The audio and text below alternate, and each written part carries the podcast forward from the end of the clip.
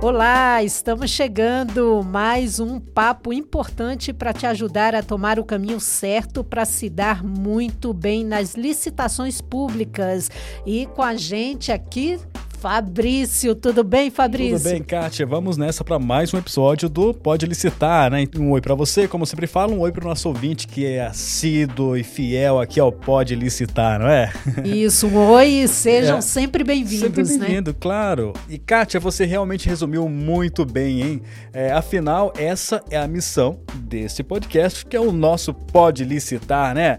E é por isso que cada vez mais empresários estão nos marcando. Olha que honra, hein? Os empresários estão nos marcando ali na listinha dos seus favoritos nos podcasts. E hoje o papo vai ser bom demais, Kátia. Nós vamos falar de oportunidades e responsabilidades na participação de licitações públicas. Quem já está conosco conectadíssimo aqui no Pode Licitar é ele, o professor Wesley Medeiros. Pode Licitar, o podcast do Portal de Compras Públicas.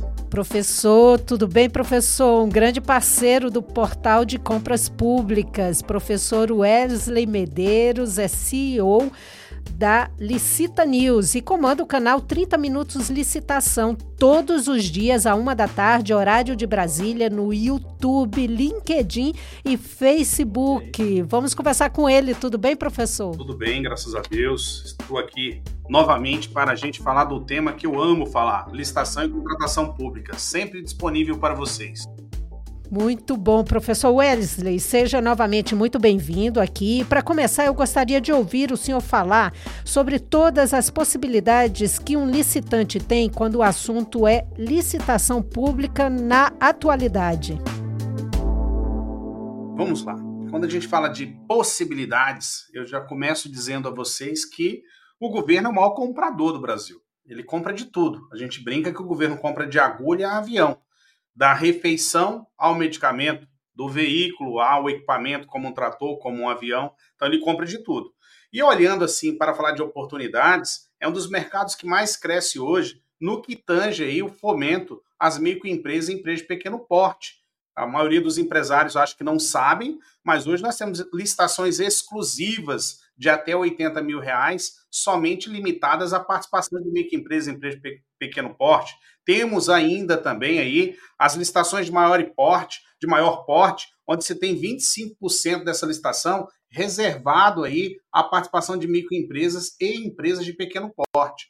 Então, assim, é um mercado que não para de crescer, ele tem é, oportunidades para todos os nichos, desde o MEI, da microempresa, da empresa de pequeno porte, a empresa de médio porte, a empresa de grande porte, ou seja, é o mercado que movimenta milhões de reais todos os meses. Legal. Agora, professor, com a chegada das licitações eletrônicas, o que, que então mudou para as empresas, hein? Fala para nós. Vamos lá. Eu trabalho com licitação há 32 anos exatamente. Uhum. Então eu vi a Lei 8666 nascer e estou vendo ela partir com a entrada da nova Lei de Licitação, a 1433-2021. Mas nós temos aí o advento das licitações eletrônicas já há muito tempo. Porém, nos últimos anos, nós temos um avanço é, fora do comum no que tange a licitação pública no seu modelo eletrônico. Aí você vai falar, mas Wesley, por que, que a administração migrou do presencial para o eletrônico? Porque traz mais, vamos lá, legalidade, mais publicidade, mais transparência e com um detalhe: os licitantes hoje vão competir sem saber com quem estão competindo, porque no momento da competição é um sigilo entre os licitantes, ninguém sabe quem está disputando ali.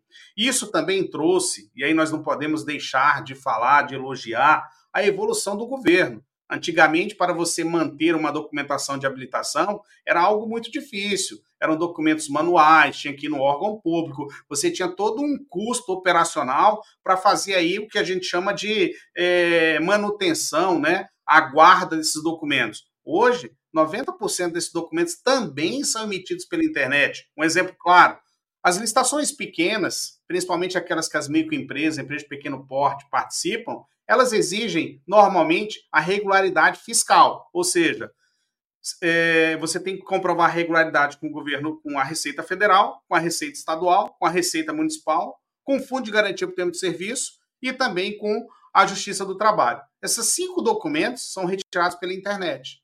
E aí chega o approach dos portais. Né? Nós temos hoje, no total, 32 portais de disputa, mas nós temos aqueles que têm mais licitações. E aí eu vou destacar o portal de compras públicas. Eu falo muito nas minhas aulas. Se hoje um licitante que está começando, ele se dedicar ao portal de compras públicas, for lá, localizar o que tem de dispensa de licitação, para ele começar a entender desse mercado, eu garanto que ele triplica ou quadriplica o seu faturamento. Agora, professor Wesley, qual é a responsabilidade de uma empresa quando oferta proposta de preços? A grande responsabilidade é que, quando eu vou ofertar preço ao governo, quando realmente eu preparo uma proposta, seja ela eletrônica, seja ela impressa depois, com a re readequação do valor disputado, essa proposta ela não aceita desistência. Eu tenho que honrar a minha proposta ela tem um prazo de validade, onde os, os ritos burocráticos da administração tramitam para se emitir a nota de empenho, a autorização de fornecimento ou o contrato formal. Então, assim, para o licitante, ele não tem essa opção de desistir, ele não tem muitas opções no que tange. Ah, eu vendi um, uma mercadoria da marca X, agora eu vou entregar a marca Y. Tudo que for alterar a sua proposta, ele tem que pedir autorização da administração pública. É aí que entra aquele, aquele detalhe. Quando eu vou participar da licitação, eu tenho que saber quem é o meu fornecedor, se ele vai honrar com aquele produto, com aquele modelo, porque isso pode me gerar problemas com a administração. Problemas tais como multa, impedimento de licitar, rescisão unilateral do contrato. Então, assim, a gente brinca, falando de um modo claro aí para os ouvintes, que infelizmente, quando a gente fala de órgão público, eu não tenho como desistir como falar, ah, eu não quero entregar. Não. Quando eu falo com o órgão público, eu tenho que cumprir a minha proposta. Porque nós estamos aí debaixo de um véu chamado legislação, regulamentos, e isso se aplica, como se diz, na forma da lei. Perfeito. Para nossos ouvintes, nós estamos aí conversando com o professor Wesley Medeiros, que é parceiro do Portal de Compras Públicas mesmo, né? E, e comandante é, do canal 30 Minutos de Licitação, né, professor? Sim, é. nós estamos aí já com a segunda edição do canal 30 Minutos, né? Nós uhum. tivemos ele o ano passado, voltamos esse ano. É uma forma de. Eu brinco assim: o, o 30 Minutos de licitação são pílulas de conhecimento diário. Então, todos os dias nós estamos ao ar, uhum. né? Ah, no YouTube, no LinkedIn, no Facebook, Sim. passando apenas você me acompanha nas redes sociais, com arroba licitania você tem acesso a todas essas informações. Que bom. E hoje a gente está aqui falando sobre responsabilidade na participação de licitações públicas. É, professor, é, é possível, assim, desistir de uma proposta? Você pode desistir de uma proposta se acontecer um fato de força maior, algo que você tenha documento que consiga comprovar. Então vamos dar um exemplo de desistência de proposta bem fácil de entender. Wesley, eu participei de uma licitação, eu ganhei, mas você viu que teve as chuvas aqui no Rio Grande do Sul e a água inundou o meu depósito. Eu perdi tudo.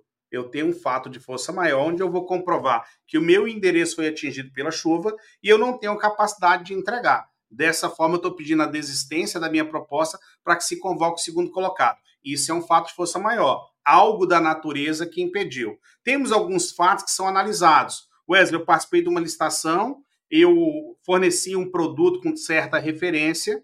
Nesse trâmite entre a administração é, emitir a nota de empenho, o fabricante descontinuou o produto. Então eu tenho a opção de pedir o cancelamento da minha, da minha proposta ou oferecer um produto igual ou superior para poder entregar. Então, tudo isto tem que ser discutido com a administração e ter o aval da administração pública.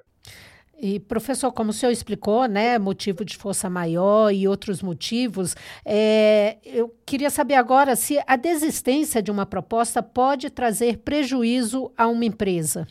Quando uma empresa desiste de uma proposta e ela não apresenta nenhum fato né, que justifique a sua desistência, e aí isso vai, entendi, vai ser entendido como um ato de tumultuar o processo estatório, ou seja, participou de forma irresponsável, eu tenho aí alguns órgãos que têm regulamento próprio de dosimetria de aplicação de penalidade a licitantes que cometem né, esse ato.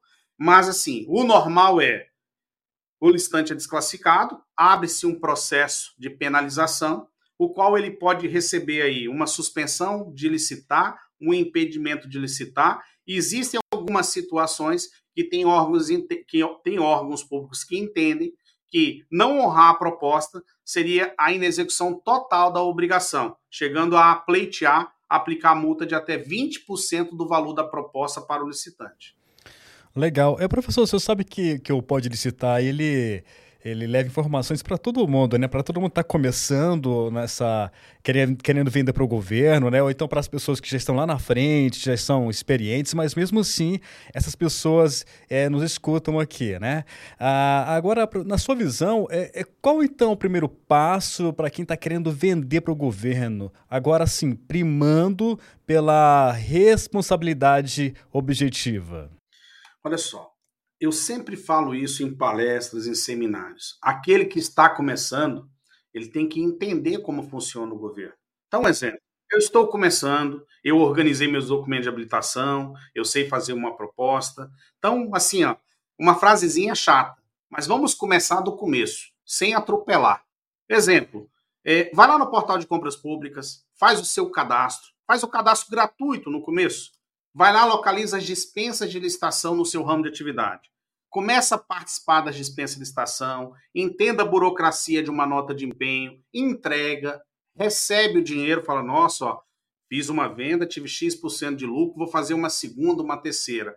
Quando você ganha uma certa confiança, aí você começa a operacionalizar os pregões eletrônicos. São licitações maiores, mas fazendo isso tudo com cautela, verificando, analisando. Um exemplo: nem todo mundo conhece o CAPAG, a capacidade de pagamento de órgão público. Uma dica tão simples: você vai vender para um município, digita no seu Google CAPAG, é do Tesouro Nacional. Clica lá, aí coloca lá a cidade. Manda verificar. Se essa cidade tiver nota A ou B, são cidades que pagam rigorosamente em dia. Se for C ou D, principalmente você que está começando, não vende, você tem risco de inadimplência.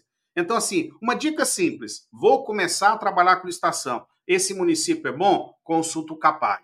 Ele é bom? Vou começar a monitorar dispensa de licitação. E vai dando passo ao passo, sem se arriscar muito. Porque o que, que me preocupa? Muitos licitantes se aventuram nessa seara de licitação, às vezes é, mal instruídos, e vendem, entregam um produto que não é aquele que ele vendeu, o órgão não aceita, e aí eles se, como se diz, entram no mar sem saída porque o órgão público não recebe aquilo que não comprou, não existe jeitinho para o órgão público, ele trabalha estritamente dentro da legalidade, então vai ter um refúgio de mercadoria e você não vai receber aquilo que vendeu. Então, assim, mais uma vez, frasezinha boba, mas vamos começar pelo começo, mesmo falando do começo duas vezes, uhum. que aí não tem erro, e usem o portal de compras públicas como, assim, uma grande base para que vocês possam licitar, até pela instrução que ele tem, o passo a passo para participar de licitação, não é todo o portal que fornece toda essa gama de conhecimento. Perfeito, professor. Dicas bem práticas, né, Fabrício? Demais. Dicas boas para quem está começando, para o nosso ouvinte aí que está começando no, nas licitações e para quem já está nas licitações, nunca é demais lembrar, né? E professor, chegou justamente a hora de responder diretamente as questões dos nossos ouvintes. Nós temos uma série de perguntas que foram enviadas por empresários ouvintes que focam justamente em o um mesmo ponto, sobre volume possível de faturamento por meio de licitações. Bora nessa? Eu quero destacar aqui a mensagem da nossa ouvinte Maria José Canedo, de Botucatu, no interior de São Paulo. Ela vai direto ao ponto, professor. Ela escreveu: Uma empresa pode aumentar seu faturamento em quanto? E como isso pode acontecer explorando o universo de licitações e contratações públicas? Vamos lá. Maria José, fala da região de São Paulo, município de São Paulo. Lá nós temos a jurisdição do Tribunal de Contas do Estado de São Paulo. É, a maioria dessas prefeituras tem regulamento próprio, mas o que, que ela precisa fazer? Primeiro, primeiro passo, prospecção. Ela tem que compreender o que ela vende. Eu digo que um dos erros dos empresários hoje é tentar, tentar vender de tudo e ao mesmo tempo não vender nada. Então ela tem um objetivo de venda, um produto, um serviço, visitar o órgão público, prospectar o mercado, entender a necessidade do órgão público, até porque ela pode ter um produto que não é aquilo que o órgão quer comprar, que ele compra todos os dias, todos os meses, mas ele quer um produto melhor, que ela tem um tempo de no mercado buscar uma parceria para vender isso. e começar a participar de dispensa de estações, pregões pequenos. Aí isso vai muito, colega, e eu quero deixar muito claro. É, acho que é algo que ninguém ensina, mas eu, como professor, como profissional de direito, eu gosto de ensinar. É, olhe para a sua empresa. Aí eu vou dar um exemplo aqui. Wesley, eu tenho uma microempresa cujo meu capital social é de 50 mil reais. Então, pelo Código Civil, você responde por 50 mil reais. Por licitação, você pode participar de licitação até 10 vezes superior a isso, porque as licitações vão pedir, às vezes, que você comprove capital social, patrimônio líquido de 10% do valor da licitação. Então, se eu tenho uma licitação de 500 mil, eu conseguiria participar com capital social de 50 mil.